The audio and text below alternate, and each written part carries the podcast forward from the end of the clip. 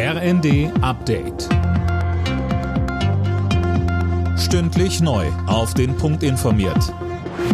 Ich bin Fabian Hoffmann. Guten Tag.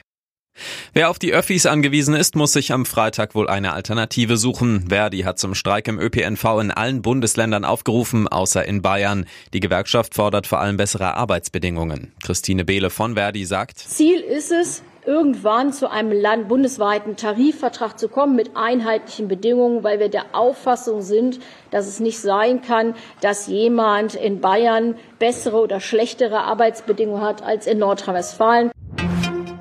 Viele Deutsche hadern damit, wie unsere Demokratie derzeit funktioniert. Aber praktisch alle stehen grundsätzlich hinter der Demokratie. Anne Brauer. Für den sogenannten Deutschlandmonitor haben Wissenschaftler 4000 Menschen befragt und 97 Prozent von ihnen sagen, dass sie die Idee der Demokratie grundsätzlich unterstützen. Aber mit dem aktuellen Zustand sind viele unzufrieden. 40 Prozent der Westdeutschen und 56 Prozent und damit über die Hälfte der Ostdeutschen.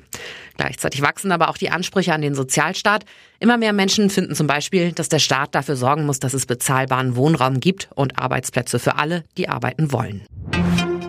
Viele Unternehmen in Deutschland sind eher zurückhaltend, was neues Personal angeht. Das zeigt eine Umfrage des IFO-Instituts. Da heißt es, die schwierige wirtschaftliche Lage würde viele Firmen dazu bringen, weniger Leute einzustellen. Stattdessen werden erste Entlassungen immer wahrscheinlicher.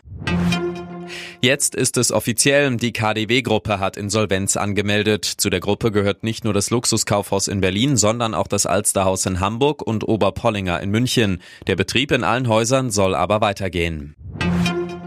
Aufatmen bei den britischen Royals. Prinzessin Kate ist aus dem Krankenhaus entlassen worden. Die Frau von Thronfolger William war wegen einer Bauch-OP in einer Klinik in London. Ihre Genesung macht gute Fortschritte, heißt es aus dem Kensington Palast.